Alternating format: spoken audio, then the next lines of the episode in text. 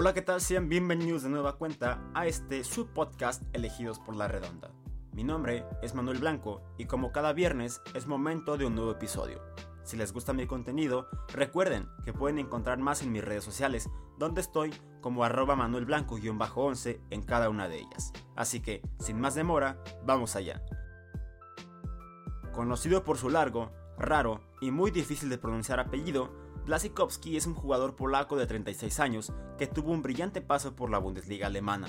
Destacó también con su país en torneos internacionales, pero lo que lo hace realmente especial es su increíble capacidad de anteponerse a la adversidad. Y hoy te contamos por qué. Un 14 de diciembre de 1985 llegaba al mundo Jakub Blaszczykowski en Częstochowa, al sur de Polonia una ciudad reconocida históricamente por ser un centro comercial en el camino de Rusia hacia Alemania en los 1200 y que ahora atestiguaba bajo su territorio el nacimiento del pequeño Cuba. Ese día, su madre Ana recibió en sus brazos a su segundo hijo tras haberlo llevado en su vientre durante nueve meses y junto a su esposo Sigmund se encargaría de darle todo el amor posible. Pasan los años y el pequeño Cuba crece en las calles de Chenstohova, corre al lado del río Huarta que pasa por la ciudad y contempla la gran cuenca de Oder. Así, durante toda su infancia, etapa en donde encontraba al fútbol como una de sus grandes pasiones. Sin embargo, las cosas estaban por cambiar cuando el polaco tenía 11 años. Un día, en casa, ocurre una discusión entre Sigmund y Ana la intensidad del altercado sube demasiado, y es aquí cuando el padre de Jacob pierde la razón. En un acto inhumano, malévolo y cobarde, le arrebata la vida a su madre, mientras los dos hijos de casa veían con sus propios ojos.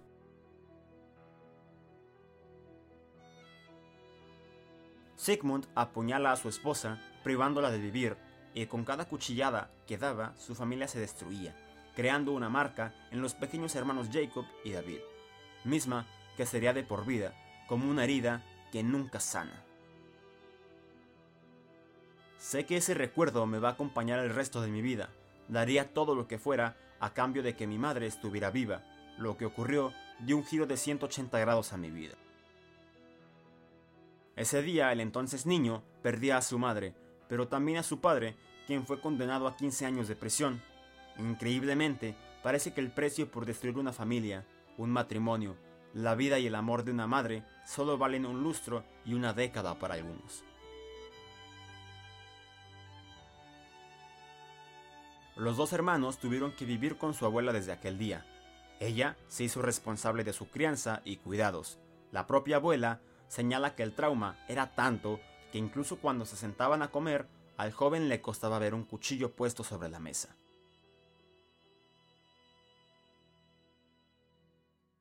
Como en su momento fue un gusto, el fútbol en la vida de Jacob ahora era un refugio, un pequeño lugar en el que olvidarse de sus problemas y donde podía ser libre de cualquier pensamiento negativo mientras lo practicaba, como un escape de la cruel realidad en la que vivía.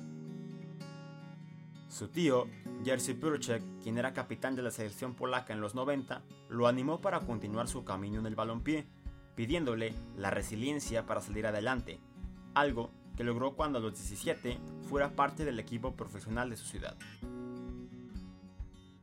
Al año ficharía con el Wisla en Cracovia, equipo y ciudad que lo recibieron de manera cálida y le dieron las comodidades para brillar en el club más añejo del país. Ahí, Cuba se identificó demasiado y quedó agradecido con la afición por el trato que recibió. Después le tocó hacer maletas y cruzar fronteras hacia Alemania en 2007, cuando el Borussia Dortmund, uno de los gigantes del fútbol germano, decidiera comprarlo, pero prometió algún día volver al Wisla, con aquellos que en su momento le dieron la mano. En la Bundesliga, Blaszczykowski alcanzó su máximo.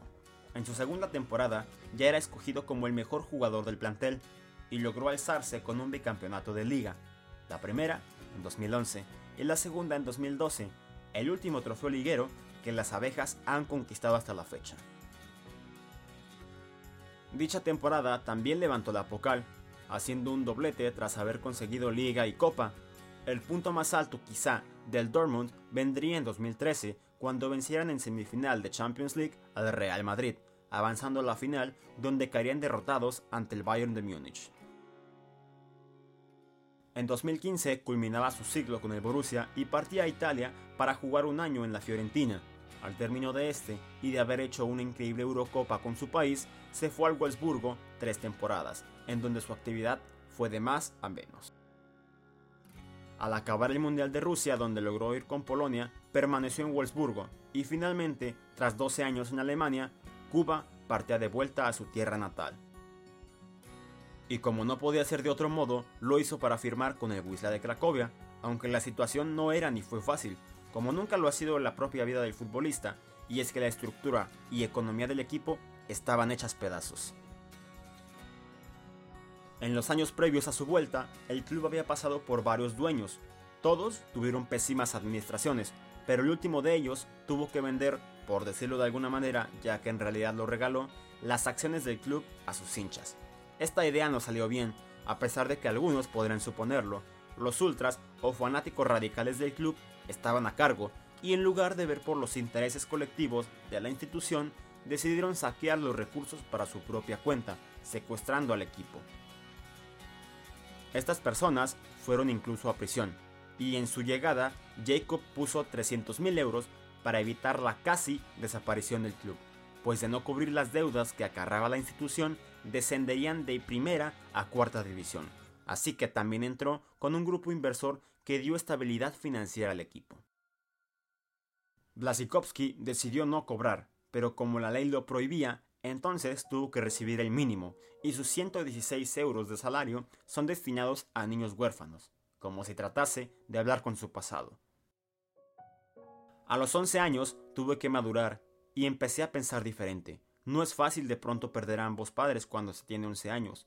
Solo después de un año o dos me di cuenta de lo que realmente sucedió. Pero ahora soy lo suficientemente maduro para hablar al respecto. Nunca voy a entender qué pasó. Hasta el final de mi vida voy a tener que vivir con esto. En relación a su padre, ni él ni su hermano quisieron volver a saber de él, y solo volvieron a verlo el día de su funeral, cuando había sido consumido por el alcohol y la cirrosis, aunque como el propio jugador dijo, su padre también había muerto el mismo día que su madre. Actualmente la carrera de Cuba sigue en pie, en una etapa próxima de retiro, pero haciendo lo que más le gusta, como lo es jugar con la pelota, y en un lugar que tanto le agrada como Cracovia. Desde 2011 está casado y tiene una hija llamada Olivia. Hoy, 19 años después de su debut, se sigue reencontrando con su madre, haciéndolo cada vez que marca un gol, cuando señala hacia el cielo y recuerda que tiene un motivo para seguir anotando. Resiliencia, dedicación, valor, amor. Faltan palabras que puedan describir lo que ha sido su vida y trayectoria. La de Jakob Blasikowski, el niño protegido por la pelota.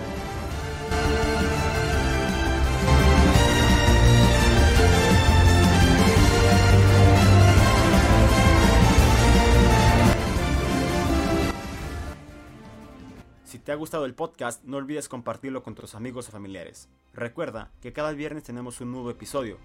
Yo soy Manuel Blanco y nosotros nos vemos. Hasta la próxima.